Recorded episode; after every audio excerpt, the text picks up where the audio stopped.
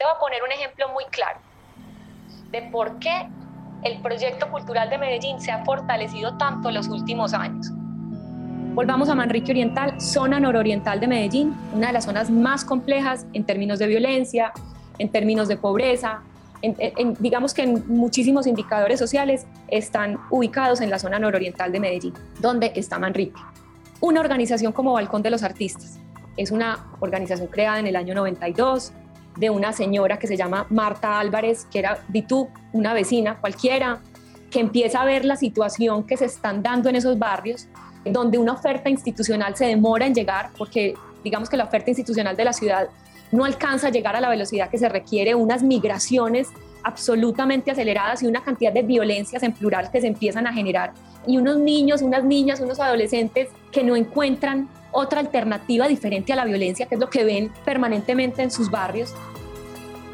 Y llega un balcón de los artistas, una señora que dice, también además en este barrio, si quieren pueden bailar, si quieren pueden bailar. Y empiezan a llegar niños y niñas a este, a este lugar. Durante estos 30 años que lleva el, Balcón de los Artistas, por ahí han pasado más o menos 34 mil niños. Si uno multiplica esos 34 mil niños por su papá, su mamá y el niño, entendiendo que las familias en Manrique son un poco más grandes, o sea que la cifra podría ser mayor, pero si uno multiplica esos 34 mil por tres, eso da más de 100 mil personas. Ponle tú 120 mil personas. La población total de Manrique son 170 mil personas, es decir, casi que el 70% de la población de esa comuna ha pasado por el balcón de los artistas.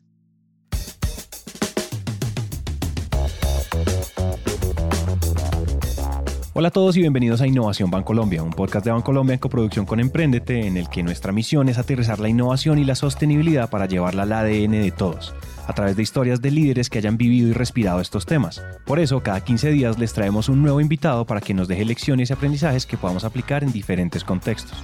Si eres empresario, emprendedor o curioso de la innovación, compártele este podcast a alguien que sepas que le va a encantar. Y si tú haces parte del Grupo Bancolombia, ayúdanos contándole a tus colegas de este podcast para que inyectemos innovación y sostenibilidad a toda la organización. Si les gusta este episodio o algún otro de Innovación Bancolombia, síganos en Spotify o déjenos una reseña de 5 estrellas en Apple Podcast. Eso nos ayuda a llegar a más personas. Antes de seguir con el episodio, vale la pena que entendamos un poco la historia cultural de Medellín. Digamos que el sector cultural, una parte más realmente importante de lo que el sector cultural hace es la creatividad. Y Medellín, en sus momentos más complejos, ha tenido que recurrir a la creatividad para afrontar sus problemas.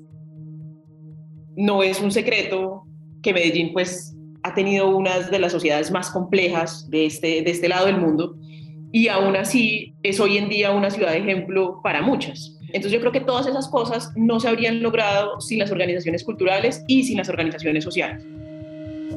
En el episodio anterior hablamos de ciudades sostenibles, de una sostenibilidad que partía de un problema. Las ciudades en Colombia no están preocupadas únicamente en mitigar el cambio climático, sino en buscar alternativas de construcción, vivienda y convivencia sostenible que también rompan con las brechas sociales que existen en ellas. Sin embargo, en búsqueda de esa sostenibilidad nos encontramos con otro problema, la cultura. Y Medellín no se iba a quedar atrás. Se busca a Pablo Escobar. Recompensa 2.700 millones de pesos.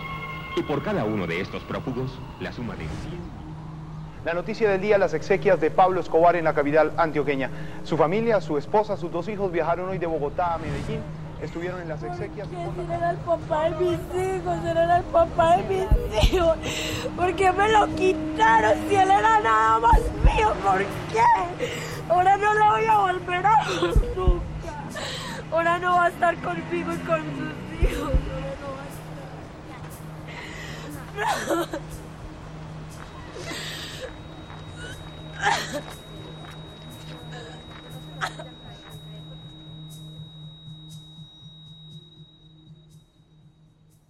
La historia de Medellín es una de esas que al recordarla aún se siente un sinsabor en la boca. En su momento fue considerada la ciudad más violenta del mundo y durante décadas la estigmatización y la recuperación de esa violencia dio mucho de qué hablar de Colombia como país. Sin embargo, en el entretanto había algo que estaba pasando en los barrios más golpeados por la violencia, que para ese momento ni el gobierno ni las instituciones de turno tenían tiempo para preocuparse del bienestar emocional y humano de miles de familias. Entonces, sin duda alguna, podemos decir que la cultura y el arte fueron las que salvaron a Medellín. Manrique y el Balcón de los Artistas, el ejemplo que escuchamos al inicio, es una de las tantas historias sobre el impacto de la cultura, la música y el arte para la ciudad. Después de ese encuentro y de esa salvación, los gobernantes antioqueños y las instituciones de la región se dieron cuenta que ahí es donde existía una oportunidad de recuperación, que más que eso era una responsabilidad que años después convertiría a Medellín en una de las ciudades más modernas e innovadoras del mundo. En el año 2020 me invitan de ProAntioquia a aportar a construir un proyecto que tiene dos antecedentes. Eh, en ProAntioquia en el año 2015, cuando era presidida por Rafael Aguad, quisieron adelantar en, en, un proyecto que en su momento se llamó la promotora de, cultural de Medellín. Ella es Lina Botero Villa, directora de la promotora cultural en la Fundación ProAntioquia. Y siguiendo con su historia, la promotora cultural de Medellín, después de diversos estudios y de meterle mucha cabeza, pues el proyecto quedó archivado, hasta tres años después. En el 2018, la Fundación Sofía Pérez de Soto quiso comenzar un proyecto similar al de la promotora, donde su propósito estaba en la consolidación y construcción de un fondo patrimonial para cultura que pudiera aportar un sinfín de instituciones culturales que estaban regadas por toda la región. Lo que buscaba la fundación era que estas instituciones fueran autosustentables, que crecieran con el tiempo y que la falta de capital y de inversión no fuera un problema. Y así fue hasta que llegó la pandemia. Cuando empieza la pandemia, lo que la pandemia logra es hacernos recordar la crisis en la que había estado por muchísimos años el sector cultural.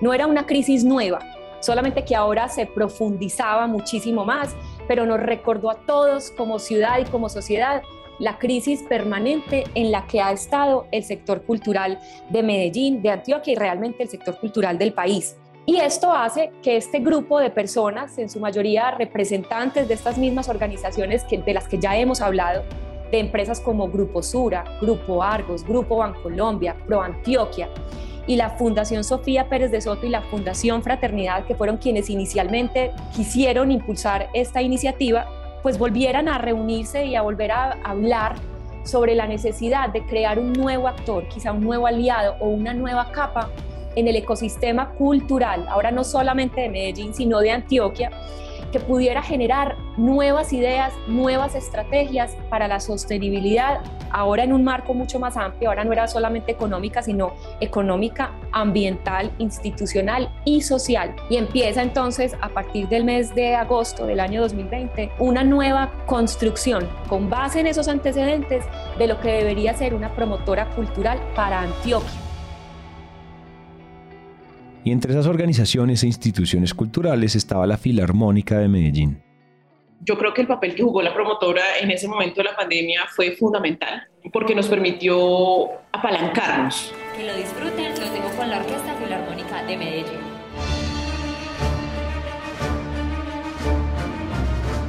Ella es María Catalina Prieto, directora de la Filarmónica de Medellín cuando nosotros supimos que se empezó a cerrar el mundo, nos dio mucho susto porque finalmente, a diferencia de las otras organizaciones culturales de la ciudad, las otras organizaciones culturales de la ciudad de alguna manera son pues edificios, eh, contenidos, nosotros somos personas.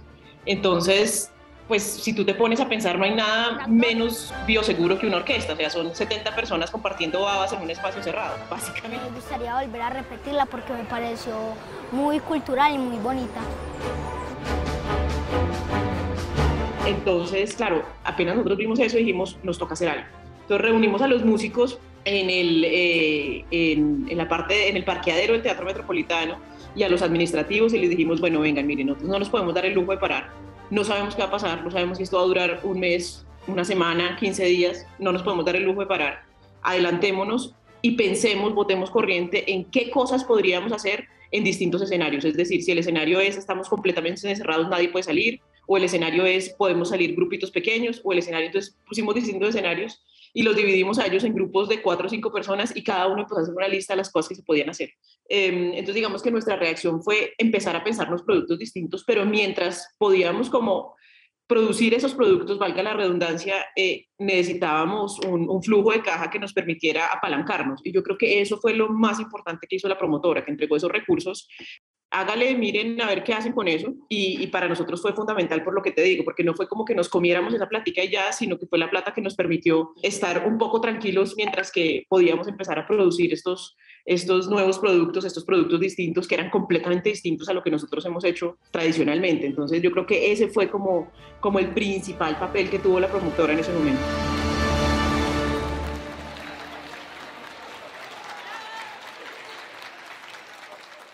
Y con esto que nos cuenta María Catalina hay que tener algo muy claro y es que la promotora no se crea para resolver las afugias del día a día, sino que lo que queremos es hacer una construcción a mediano y a largo plazo que pueda empezar a sacar a estas organizaciones, digamos que de unas dificultades en su sostenibilidad que a veces no permiten que puedan concentrarse en sus objetivos misionales. Y se llega entonces, digamos que a la consolidación de un proyecto que al principio es una alianza interinstitucional privada. Hoy ya tenemos 23 organizaciones que le apuestan a esta, a esta iniciativa. De esas 23 organizaciones hay públicas y privadas, ahí está también la Gobernación de Antioquia, está la Universidad de Antioquia. Una de esas empresas que dieron la mano con la promotora para el bienestar cultural de Antioquia fue Sura. En una compañía como la nuestra, la cultura es más potente que cualquier cosa que estamos haciendo, porque esa cultura es la que nos da identidad y nos da cohesión. Él es Gonzalo Pérez, presidente del Grupo Sura. Entonces, cuando nosotros aquí hablamos de ciudadanía corporativa, nosotros no hablamos de la cultura ni como filántropos, ni como mecenas, ni como pues eh, para eh, ganarnos pues eh, beneficios de reconocimiento. Nosotros hablamos de la cultura como parte de nuestra responsabilidad como ciudadanía corporativa. El papel de empresas como Sura está en apoyar y seguir apalancando a la cultura, la música, el arte y todas las expresiones artísticas habidas y por haber en la región antioqueña por medio de la inversión económica. Todo esto tiene muchísimo que ver cuando hablamos de sostenibilidad e innovación en las ciudades, pues según la Organización de Estados Iberoamericanos, abro comillas, la cultura contribuye de manera positiva y eficaz a través de estrategias y acciones que contemplan el desarrollo social y económico inclusivo, a la sostenibilidad medioambiental, la convivencia, la cohesión social, la paz y la seguridad. Cierro comillas. Entonces, la inversión en cultura es absolutamente necesaria para el bienestar de todos. Y esto va mucho más allá de horas de teatro, orquestas, pintura y danza, porque la cultura es la que nos da la oportunidad de autorreconocernos y de sobrellevar adversidades tan terribles como lo que vivió Medellín en los años 90 y la que vivimos todos nosotros durante la pandemia. Y entonces desde ahí no dudamos un instante de que tenemos que ser promotores de arte y cultura más allá que coleccionistas. Y digamos que el papel de la promotora entra a ser ese. Si nosotros podemos crear una ruta a 3, 5, 10 años, puede que 10 sea mucho ya para el mundo en el que estamos viviendo, pero ponle que a 3 o a 5 años, donde estas organizaciones sepan que van a contar con estos recursos de una promotora. Aquí tenemos un montón de ideas que estamos construyendo con ellas mismas y no solamente con las grandes, estamos también en un trabajo con otras seis organizaciones de Medellín, medianas, Ballet Metropolitano, Cumbia Stars, eh, Pantolocos, que es un grupo de teatro de alta vista fantástico. Estamos con Balcón de los Artistas, que es una organización que está cumpliendo 30 años este año. También Unión Latina, es decir, estamos trabajando en diferentes niveles y también en las subregiones. La promotora ya empezó también un proceso de diagnóstico con las organizaciones culturales de Oriente, de la subregión Oriente, pero luego vamos a ir yendo a todas y cada una de las nueve subregiones. si tú te fijas, incluso las empresas que, que, apoyan la cultura en otras ciudades, como en Bucaramanga, como en Bogotá, son las empresas paisas. La forma como nos hemos relacionado con el empresariado antioqueño es muy distinta a cómo ha funcionado en otras ciudades. Esta es una ciudad que ha tenido ese diálogo, digamos que de una manera más fácil con este empresariado, porque es que cuando uno empieza a revisar también en la historia el tipo de liderazgos que hemos tenido en las empresas antioqueñas, ha habido un factor humanista supremamente presente. Pero yo creo que eso es algo que uno no puede desconocer. Yo creo que uno no puede desconocer que las empresas antioqueñas han sido ejemplo de el apoyo a la cultura y no es un apoyo de social wash o de green wash o de ese tipo de cosas, sino que creen profundamente en que eso hace parte de su misión, que eso hace parte de su core y que eso realmente transforma las ciudades. Son personajes que saben de lo cultural, que lo estudian, que lo investigan, que no es lo mismo, no nos sentamos a hablar de números, ellos entienden que esto va muchísimo más allá y que el papel de las empresas en esa es que una empresa no funciona sin su sociedad y ellos la tienen absolutamente clara y no es una claridad de hoy, es una claridad que viene desde el siglo XX, casi que desde comienzos del siglo XX, inclusive yo me iría a finales del siglo XIX. Entonces, aquí hay una conversación muy distinta son personas que son humanistas, que entienden muy bien el aporte y el valor que tiene fortalecer lo cultural y lo artístico para una sociedad. Entonces uno no tiene que entrar a hablar y a justificar desde ahí, porque ellos ya saben. Esto que nos cuenta Lina es solo una abrebocas de una transformación social y cultural gigantesca que ha tenido Medellín a lo largo de su historia. Recordemos que cuando hablamos de innovación y de sostenibilidad en las ciudades, no solamente nos referimos a infraestructura, inversión, tecnología, bienestar en las viviendas y sellos verdes, una ciudad sostenible e innovadora también necesita riqueza cultural. Sin esto, no habría ni siquiera un 1% de todo lo demás. Oscar Wilde decía que no era el arte la que copiaba la realidad, sino la realidad del arte. Esa razón en el 2019 la Misión de Desarrollo de Colombia es por la que dice, no, es que esas ciencias son, esas son ciencias creativas. La ciencia no es solo la química, eh, la física cuántica o toda esta cosa de la tecnología que tenemos, que es donde creemos y que tenemos que concentrar la formación y la educación. No, es que el arte es una ciencia creativa. A nosotros aquí, por ejemplo, en el liderazgo, que es un liderazgo que queremos inspiracional, que es un liderazgo que queremos femenino en el sentido técnico de la palabra. Aquí hay un, grupo de teatro tres cuadras de aquí que se llama Acción Impro. Ese grupo de teatro nos forma a nosotros en ser capaces como líderes de tener las manifestaciones personales humanas, porque es que aquí no necesitamos unos líderes supermanes, sino que Gonzalo Pérez en su oficio, eh, como soy, soy un ser humano y vengo como persona aquí. Eh, creemos que el mostrarnos como infalibles, como esos señores que ni se ríen, ni lloran, ni yo no hay que. Eso, por ejemplo, nos lo enseña eh, Acción Impro. Como yo soy capaz de expresar mis emociones. Si tú vas a la Orquesta Filarmónica de Medellín o a cualquier conjunto musical esos señores de ese conjunto musical te enseñan que si no se oyen entre ellos cinco o entre ellos 80, no hay orquesta. Nosotros no nos escuchamos entre nosotros. Ellos nos enseñan a escucharnos en la realidad, no con un discurso, un paper, como dicen, que, que hace unos... No, no, no, es en la realidad.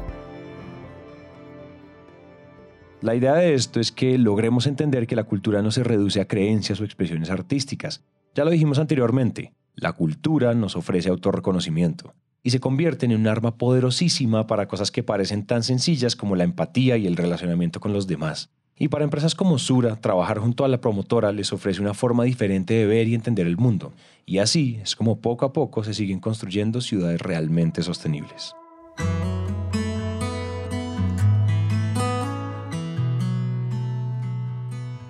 Este momento es el momento para las artes y para la cultura. Definitivamente, yo creo que en la pandemia además nos dimos cuenta que sin este tipo de, elementos el ser humano no puede vivir tampoco. Nosotros, ¿quién en pandemia hubiera podido sobrevivir sin la música, sin un libro, sin una película, sin las artes que nos acompañaron a atravesar ese momento tan complejo? Y a las empresas, este es un proyecto que está permanentemente abierto. Recibimos a quienes quieran sumarse a esta iniciativa de reciprocidad con la ciudad. De nuevo, las organizaciones, las empresas no pueden existir si no hay una sociedad que lo permita. Y una de las formas más claras, más directas y más ideales para construir sociedad es hacerlo a través de las artes y de la cultura. Y esa es la, la finalidad eh, permanente y de todas las organizaciones culturales, construir ciudadanía cultural. si fortalecemos el proyecto cultural, vamos a tener una sociedad diferente donde todos vamos a poder vivir, donde las empresas van a poder trabajar y efectivamente esto es un beneficio colectivo que a la larga pues nos conviene a todos. Nos vemos entonces en el próximo episodio.